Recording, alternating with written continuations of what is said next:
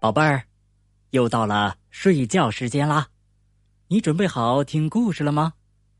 讲故事之前，豆豆爸要问你一个问题：你睡觉前刷牙了吗？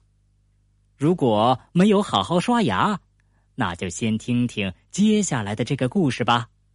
故事的名字叫做《鳄鱼怕怕，牙医怕怕》。由日本的五味太郎创作，上仪编辑部翻译。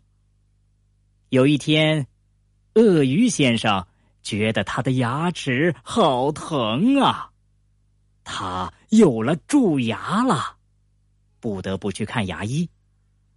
一路上，他在心里不停的说：“我真的不想看到他，但是我非看不可。”牙医先生接到鳄鱼的求诊电话，也吓了一大跳。他最怕鳄鱼了。牙医先生也在心里不停的说：“我真的不想看到他，但是我非看不可。”来到牙医诊所，看到牙医的鳄鱼，吓得叫出了声：“啊！”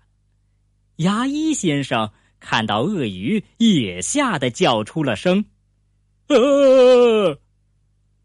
鳄鱼看到看牙的椅子，心想：“我一定得坐上去让牙医看嘛。”牙医先生看着鳄鱼，心想：“我一定得去看鳄鱼的牙齿吗？”鳄鱼终于坐上了椅子，他好害怕呀。牙医先生也终于拿起了牙钻，他也好害怕。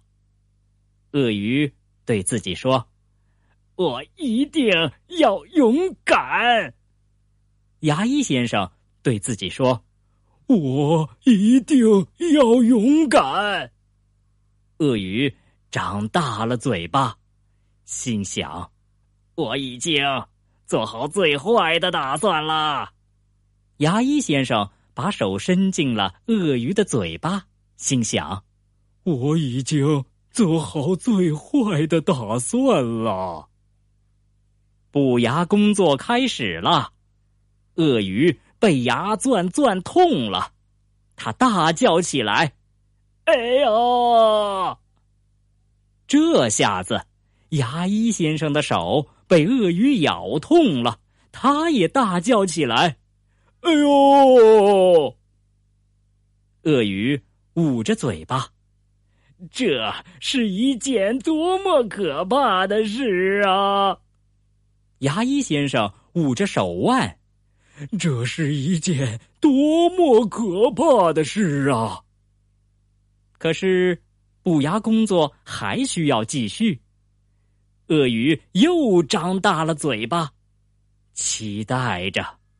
希望不用太久。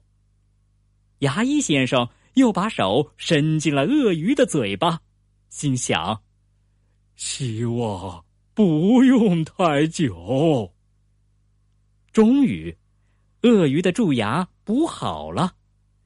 鳄鱼给牙医行了个礼：“多谢您了，明年再见。”牙医先生。给鳄鱼还了个礼，多谢您了，明年再见。可是，走出诊所的鳄鱼却在想：我明年真的不想再见到他。牙医先生站在窗口，看着远去的鳄鱼，也在想：我明年真的不想再见到他。鳄鱼说。所以，我一定不要忘记刷牙。牙医先生说：“所以，你一定不要忘记刷牙。”好了，宝贝儿，故事讲完了，怎么样？不能忘记刷牙吧？和兜兜宝一样，乖乖的去刷完牙。再睡个香香的觉吧。